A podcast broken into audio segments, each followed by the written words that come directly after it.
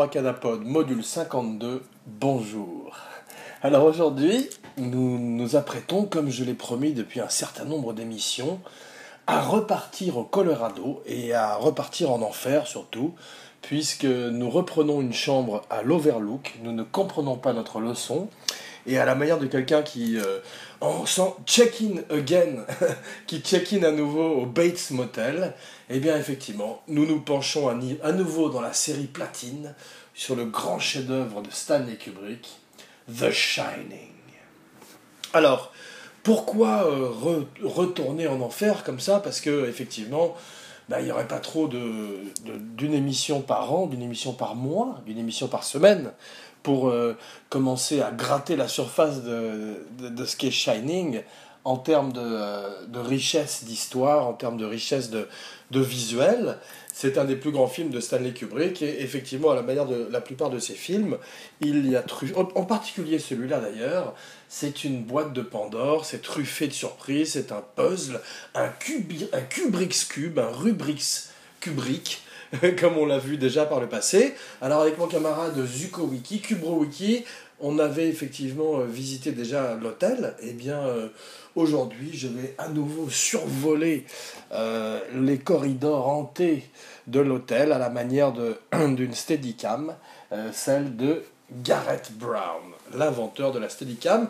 Mais nous parlons de ça un peu plus tard. Alors Cette fois-ci, donc, si vous voulez une émission plus dense, une émission plus technique, qui euh, entre plus dans les détails euh, de trivia du film, eh bien, je vous invite à revisiter Abracadapod Red Rum, la première émission, la part 1, si vous voulez, sur The Shining, donc un peu à la manière de la spéciale Brando. C'est maintenant la deuxième partie, la deuxième époque, le deuxième volet, le deuxième chapitre. Abracadapod, un podcast sur la magie du cinéma comme vous le savez peut-être déjà. Donc euh, aujourd'hui, eh bien, euh, comme vous le savez aussi peut-être déjà, notre histoire commence en 1977. Donc euh, effectivement, on repart à nouveau dans le temps, on repart dans les années 70, cette fois-ci plutôt à la fin des années 70. On a vu que le début des années 70 était ouvert avec un nouvel Hollywood. Eh bien, Kubrick, Oh, avant de parler de Kubrick, on va parler de Stephen King, à qui nous avons également consacré une spéciale. Eh bien, Stephen King est un auteur euh, en 77 euh, qui n'est pas encore euh, l'auteur de best-sellers que nous connaîtrons par la suite.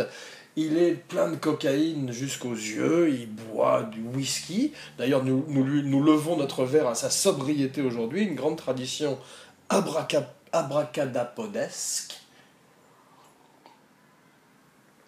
Voilà, bracadabra d'honneur.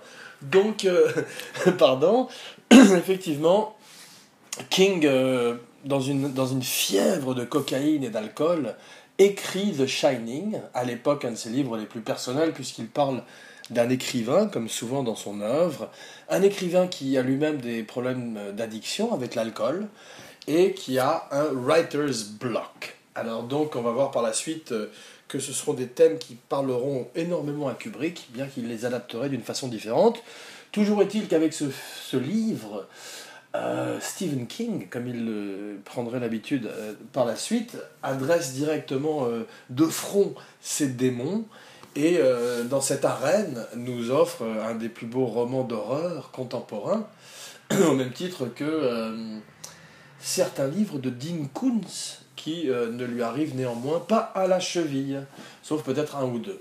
Toujours est-il que euh, euh, King, par la suite, on va pas parler trop longtemps de King, bien qu'on va voir que jusqu'à aujourd'hui encore, puisqu'il a survécu à Kubrick, eh bien il déteste encore le film de Kubrick. On savait déjà que à l'époque ils avaient eu un grand différent, bien toujours aujourd'hui.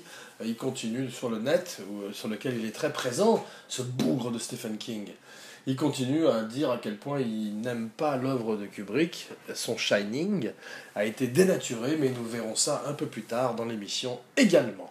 Voilà, donc pour l'instant, effectivement, on va voir que dans son œuvre, euh, King prendrait souvent, comme j'ai dit, l'habitude de, parler de ses véritables problèmes personnels, que ce soit dans Misery, où il affronte son pire cauchemar, un, fan de, d'aimant qui euh, l'emprisonne dans une cabine dans, sous la neige, à la manière de Shining d'ailleurs, ou que ce soit également dans Pet Cemetery, Cimetière en français, où la famille du livre est modelée sur sa famille, et il avait jeté le livre à la poubelle.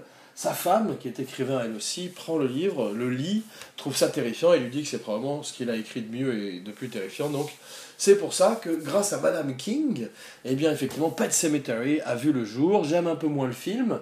Les plus grandes adaptations de King au cinéma sont euh, The Shining, à mon avis, même si Kubrick se l'est approprié, l'a cannibalisé, l'a vampirisé, et effectivement a fait de ce livre euh, son son œuvre, euh, en parlant de choses qui lui sont beaucoup plus personnelles, il s'est approprié les thèmes de King qui lui parlaient le plus.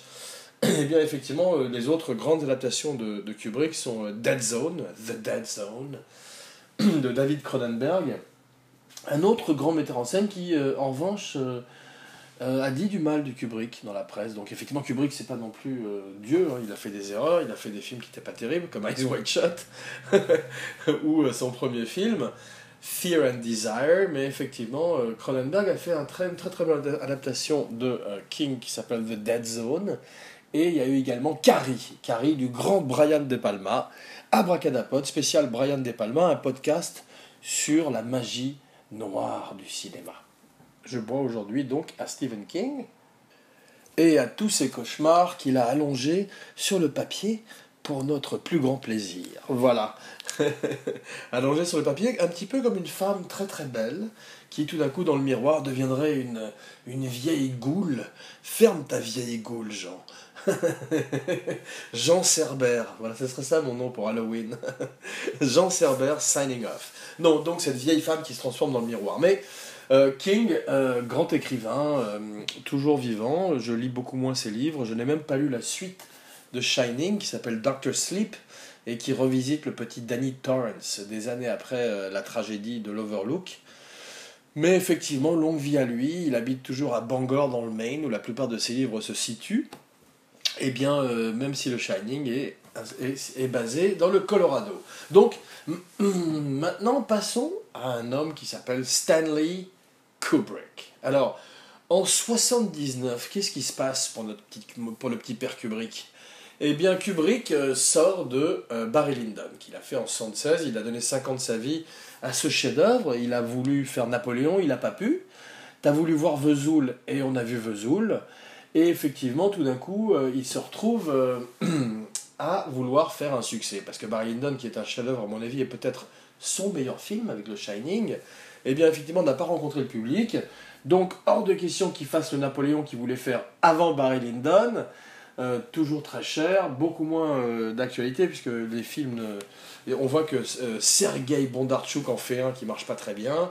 Donc Kubrick abandonne son projet de rêve, son Dream Project, et veut faire un carton. Il veut faire un gros succès. Il voit que tout d'un coup, avec le nouveau Hollywood, qui a commencé avec Easy Rider, avec Bonnie and Clyde, on a vu il y a quelques jours que Warren Beatty s'est planté aux Oscars en annonçant La La Land. Eh bien, effectivement, dans les années 70, le vent tourne. Et euh, Kubrick, euh, qui a bien senti que euh, c'était plus le moment de faire des films d'époque, décide de se plonger dans l'horreur. Il a vu que Carrie avait bien marché, il a vu surtout que L'Exorciste, donc qui a participé aussi du renouvellement d'Hollywood avec Friedkin, qui a fait également French Connection, eh bien, il voit que tous ces films d'horreur attirent énormément de, monde sans avoir fatalement un énorme budget de départ. Bon, le film coûterait euh, près de 20 millions de dollars, ce qui probablement aujourd'hui serait plus proche de 100-150 millions de dollars, mais il en a rapporté 50. Euh, Et Kubrick, qui est un homme d'affaires aussi, une espèce de Barnum à qui nous levons aujourd'hui notre verre, décide de faire de l'argent et euh, donc il lit plein de livres. Alors on voit un truc très étonnant et très intéressant chez Kubrick, donc, que j'avais mentionné avant, c'est que il est perfectionniste à peu près dans tous euh, les domaines et à tous les niveaux de la création d'un film, et également euh, au moment de la recherche d'un sujet, mais à ce moment-là, il est beaucoup plus random, comme il le dit lui-même, il, laisse le hasard faire les choses, et il se met à lire, à ingurgiter un maximum de livres, sans avoir véritablement euh, de méthode à sa folie, ou de méthode à sa recherche. Donc un jour, euh, la légende veut qu'il lit euh, plein de livres et les jette contre un mur si il s'ennuie, C'est son assistante de l'époque qui raconte ça, et effectivement, elle dit qu'au moment où il a eu le livre de Stephen King entre les mains, The Shining, eh bien, elle a entendu un silence et plus aucun livre jeté violemment contre le mur du bureau. Donc, Kubrick, après avoir lu The Shining, décide d'en faire son prochain film et contacte Stephen King. bon, c'est là que les choses se gâtent, surtout pour Stephen King, puisque euh, Kubrick, comme le raconte lui-même Stephen King, euh, l'appelle euh, à 3h du matin ou au petit matin, avec la différence de décalage horaire entre l'Angleterre et le Maine, et les États-Unis, puisqu'on voit que Kubrick s'est exilé en Angleterre depuis 2001 Odyssée de l'espace, et commence à l'assaillir de questions. Kubrick est un perfectionniste, commence à lui demander pourquoi est-ce qu'il y a euh, des fantômes? Est-ce que les fantômes existent? Ça veut dire que pour lui, tous les films de fantômes sont des films euh, heureux, des films, des comédies quasiment, puisque effectivement, ça veut dire qu'il se passe quelque chose après la mort, alors que Kubrick, très euh, athée, pense qu'après c'est le grand néant. On voit, on voit que ces films sont très sombres, souvent nihilistes, et effectivement, il, demande à, à King, mais s'il y a un après, ça veut dire que tout va bien? Et euh, King lui répond Oui, mais si c'est après l'enfer, ce à quoi euh, Kubrick n'a rien à lui répondre, et c'est déjà très mal barré. Ensuite, il se verra un petit peu. Ce, King, ce que King noterait essentiellement sur Kubrick, c'est que Kubrick fume des cigarettes, les roule, roule, euh, non pas ses cigarettes, mais une fois qu'il a terminé ses cigarettes, roule le filtre et le jette dans une petite boîte. Voilà. À partir de là, Kubrick lit le draft, lit la mouture qu'a écrite Stephen King, et effectivement, comme Stephen King colle de très près au livre, et on va voir qu'il y a beaucoup de thèmes qui vont différer entre les deux, eh bien Kubrick décide de le renvoyer quasiment et de faire son propre scénario avec Diane Johnson, une jeune femme à l'époque, qui effectivement est une spécialiste de l'occulte, et euh, qui, euh, je reste poli, et qui, euh, avec lui, vont se pencher aussi bien sur la psychologie de Young que les contes de Grimm. Voilà, donc euh, Stephen King euh, est malheureux d'avoir été évincé. Il verrait le film après, dirait que c'est une euh, Cadillac sans moteur, dirait que Kubrick est capable de penser mais pas de se ressentir. He can think but he cannot feel, ou quelque chose comme ça, et ne se réconcilierait jamais avec le maître du cinéma qui est Stanley Kubrick. Donc, exit Stephen King, enter Diane Jensen, Enter the Dragon, et effectivement, tout d'un coup, Kubrick commence à passer des mois et des mois avec cette dame à écrire le scénario de The Shining.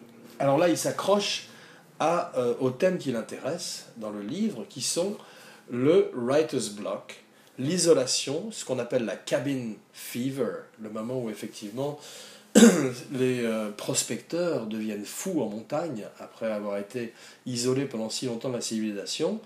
Donc Kubrick ressent probablement ça dans sa tour d'ivoire, où il s'est isolé depuis des années, et euh, connaît très très bien également la détresse du créateur devant la page blanche.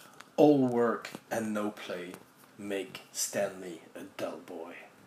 Donc Kubrick veut, euh, comme d'habitude, révolutionner le genre dans lequel il s'illustre. Euh, après le film de guerre, effectivement, il arrive tout d'un coup dans The Shining, puisque après euh, Les Sentiers de la Gloire, ou euh, Barry Lyndon, qui est également un film de guerre, puisqu'il explore brièvement son, son, son, projet de rêve, qui, est, qui sont les guerres napoléoniennes, eh bien, avec The Shining, il révolutionne l'horreur et décide de révolutionner le genre à tous les niveaux. Pour ça, il lui faut un casting qui révolutionne aussi tous les castings. Alors, euh, quand il vient le moment de caster son Jack Torrance, euh, ça n'est pas du tout l'homme dont rêvait Stephen King au moment où il écrivait son livre. Lui, il rêvait de quelqu'un de normal, il rêvait d'un John Voight, il rêvait d'un Michael Sarrazin, d'un Jack Lemmon, d'un homme, euh, d'un monsieur tout le monde qui tout d'un coup serait possédé par les démons de l'hôtel. Or, Kubrick, qui est très intelligent, c'est que non seulement il faut sacrifier un grand nombre de thèmes du livre pour les transformer dans un autre médium qu'est le cinéma, mais il faut également choisir un acteur qui puisse véhiculer toute la folie du personnage, toute l'intelligence du personnage, car c'est un écrivain, un écrivain raté certes, mais un écrivain néanmoins, et euh, l'avatar de Stephen King. Et pour ça, il choisit tout simplement la plus grosse star de l'époque, qui est Jack Nicholson. Voilà, donc dans le doute, choisit la plus grosse star de l'époque, Jack Nicholson, si possible. Et c'est ce que fait Kubrick. On lui a souvent reproché de, choisir des acteurs qui n'étaient pas des stars, de, de prendre des acteurs avec qui il pouvait faire 80 prises et qui pouvaient briser comme des étalons, comme tels des chevaux. Mais non, il aime les stars, il a tourné avec euh, Kirk Douglas deux fois.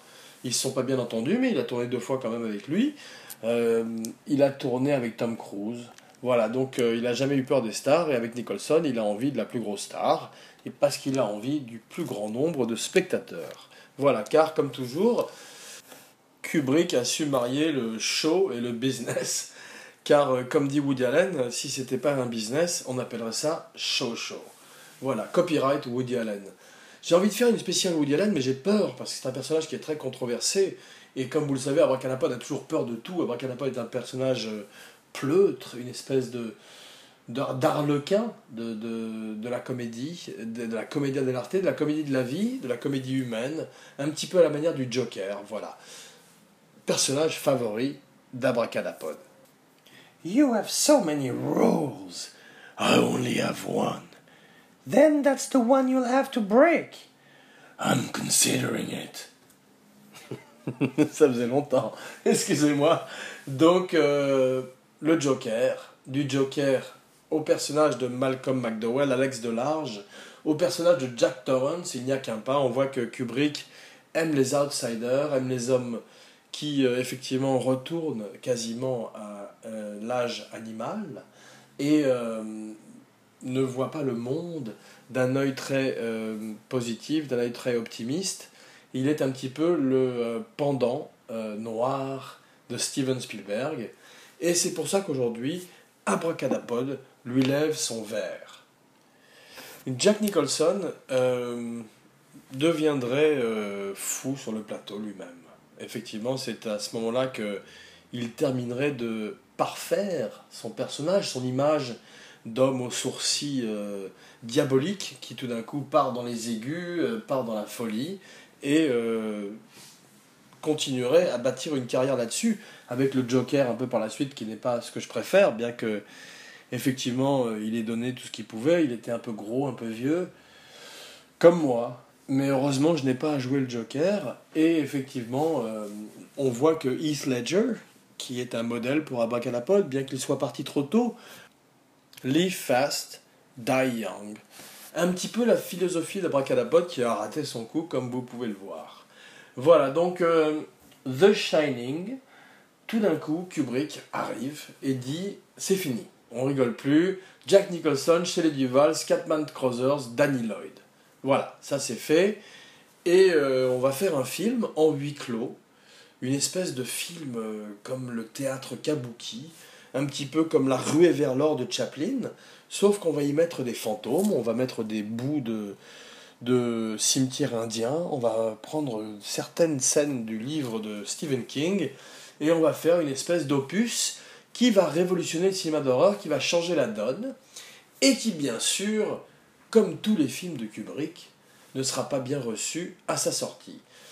Bon, on ne peut pas vraiment blâmer les critiques. Roger Hébert, non pas Roger Weber, euh, signing off. Roger Hébert, donc, n'a pas aimé le film quand il l'a vu la première fois, puis il a, il a republié une deuxième critique à l'époque on publiait encore et a dit qu'il s'était trompé, que le film était absolument un chef-d'œuvre. Eh bien, moi, je l'ai vu euh, trop jeune. Je suis arrivé dans la salle, petit enfant, j'avais 6 ans, euh, des culottes courtes, j'étais habillé en marin et j'avais un cerceau. Et j'ai vu marqué The Shining, tout d'un coup, je suis entré, et euh, j'avais un sifflet également.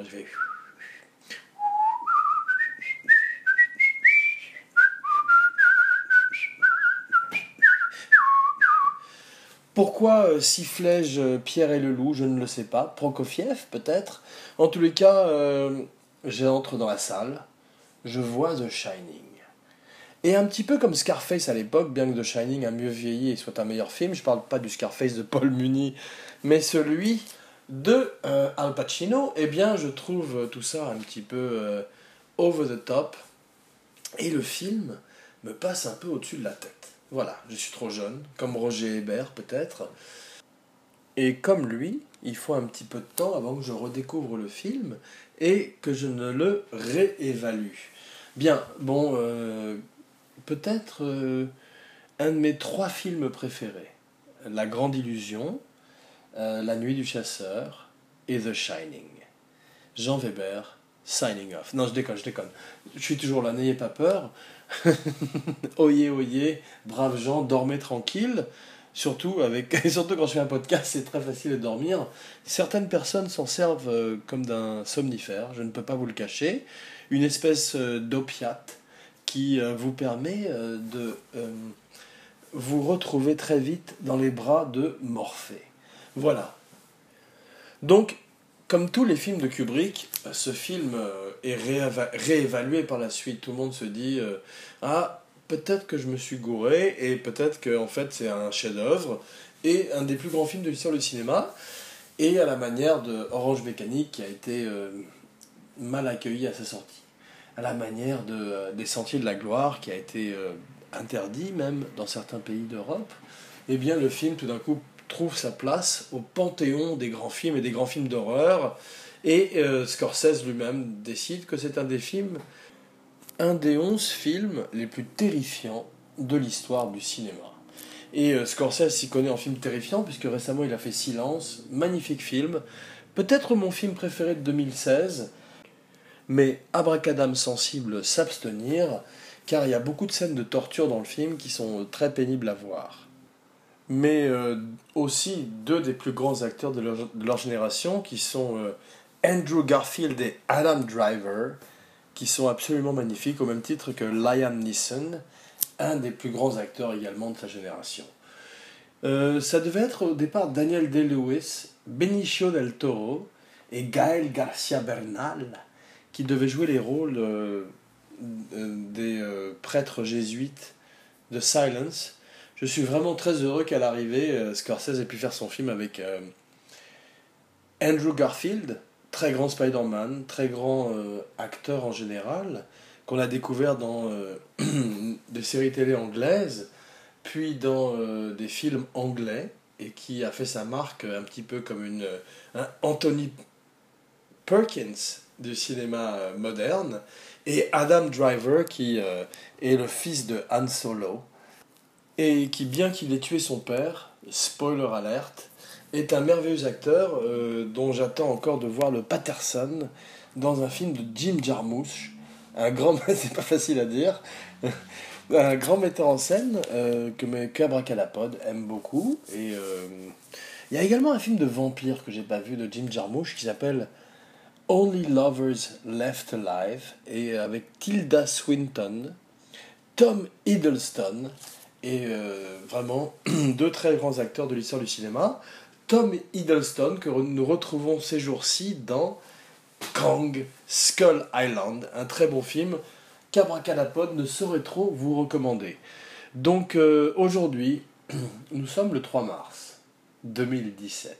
Eh oui, Time Capsule, j'annonce la date.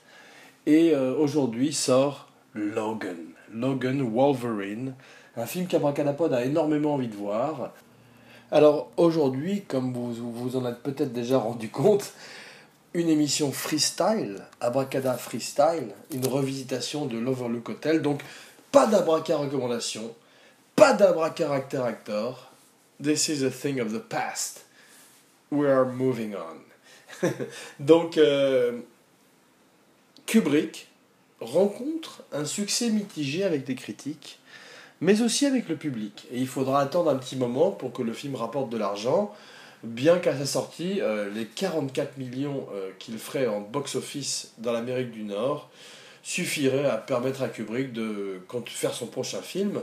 Et euh, c'est le cas depuis le début de sa carrière, où après l'échec de Fear and Desire, en tous les cas à ses yeux, il s'arrangerait pour que tous ces films rapportent de l'argent, soient des succès commerciaux, au même titre que au bout du compte des succès critiques et euh, lui permettrait d'avancer d'un film à l'autre à la manière des très très grands metteurs en scène et de faire un pas en avant, bien que certains pourraient dire que The Shining est son plus grand film, son dernier grand film, puisqu'après The Shining viendrait Full Metal Jacket.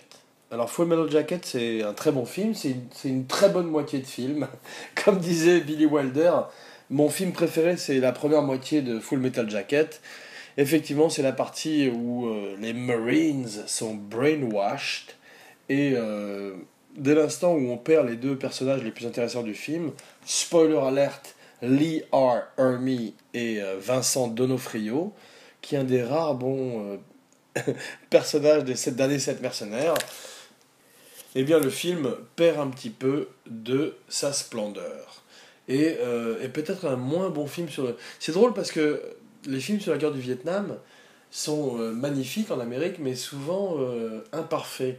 D'Apocalypse Now à Full Metal Jacket, en passant par Platoon, on se rend compte qu'en les revisitant, ce sont des, euh, des moitiés de films, des, des, quarts de films, mais que ces quarts ou ces moitiés de films sont tellement pleins de talent que à l'arrivée, ça constitue ce que Truffaut appelait les grands chefs-d'œuvre ratés de l'histoire du cinéma. Et certains films de Kubrick entrent dans cette catégorie. Alors, certains Kubrickophiles, dont je me targue de faire partie, euh, disent que tous les films de Kubrick sont des films d'horreur. Peut-être, euh, The Shining est le plus réussi d'entre eux. Et euh, effectivement, au même titre que L'Alien de Ridley Scott, que nous allons revisiter en compagnie de Ridley Scott dans les jours qui viennent avec Alien Covenant, eh bien The Shining, le premier Alien, le premier exorciste, sont les grands, grands films d'horreur de l'histoire du cinéma et resteront à tout jamais marqués dans la mémoire de cinéphiles. Voilà, donc euh, Scatman Crothers euh, fait la transition de Volotune et de Coucou à Shining, il joue Aloran. Euh, chez les Duval, aujourd'hui, Abracadapod, fait son mea culpa. Pendant des années, Abracadapod a cru que Shelley Duval était un petit peu hystérique sur le plateau, un petit peu hystérique à l'image, et en fait, on se rend compte qu'elle est très très bien. Elle ressemble à une femme qui serait peut-être une femme abusée, bien qu'Abracadapod n'en ait jamais vu euh, de près. Et heureusement, d'ailleurs, et on ne rit pas, on arrête de rire. Un podcast sur la magie du cinéma. Voilà, donc euh, Shelley Duval est très bien en fait, parce qu'effectivement, on peut imaginer qu'elle a, épousé euh, quelqu'un comme Jack Nicholson et qu'elle soit partie avec lui tout d'un coup dans cette étrange aventure euh, dans un hôtel, perdu dans la montagne, pendant les mois les plus froids de l'hiver, dans le Colorado.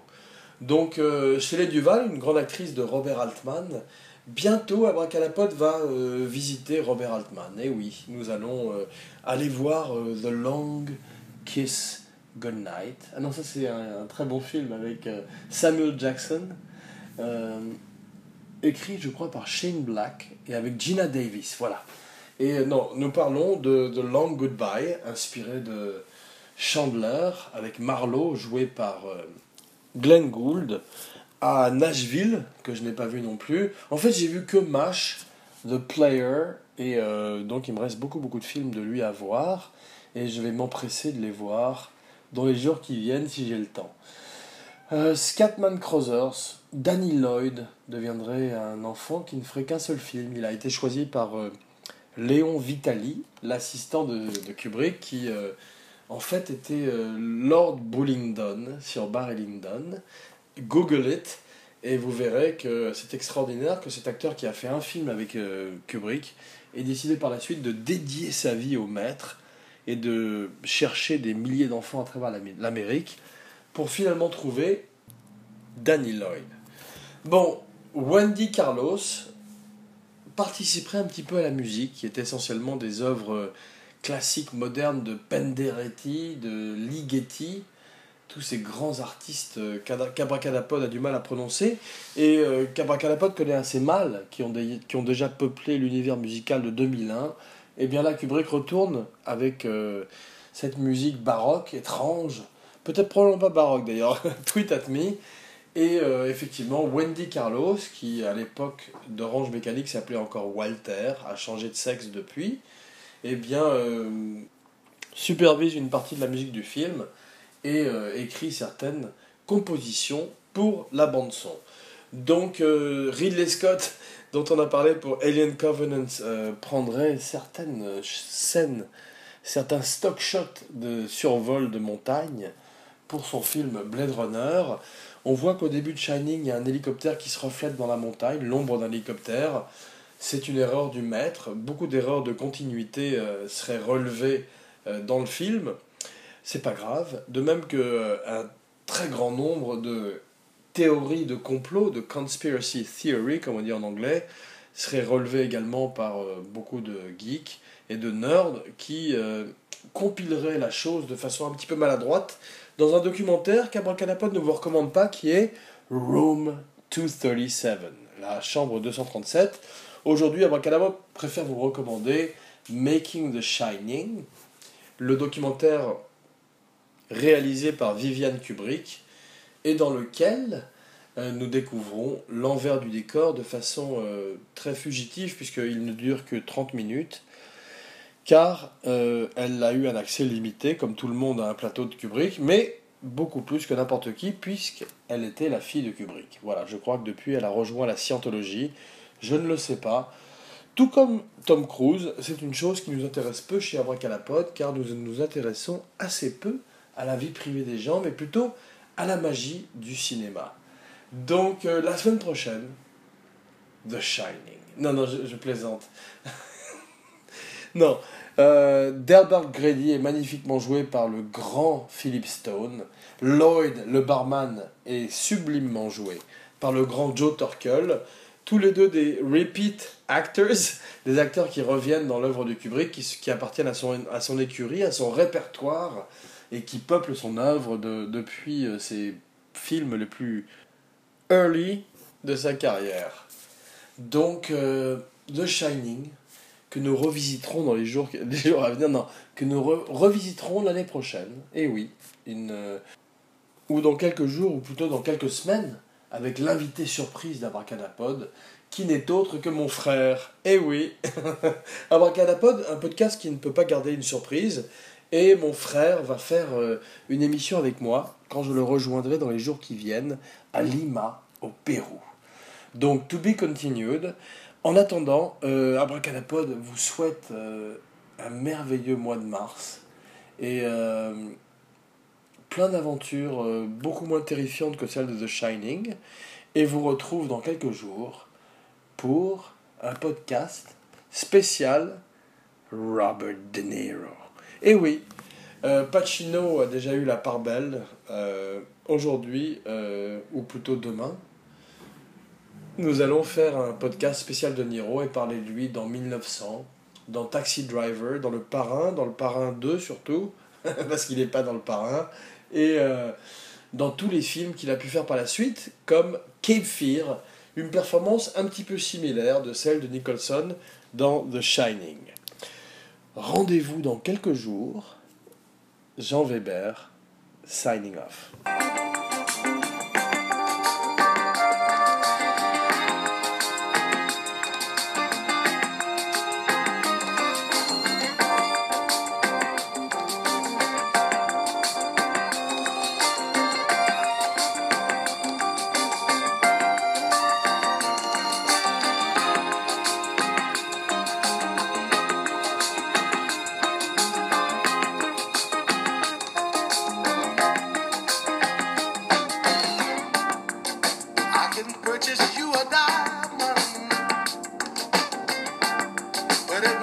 the most expensive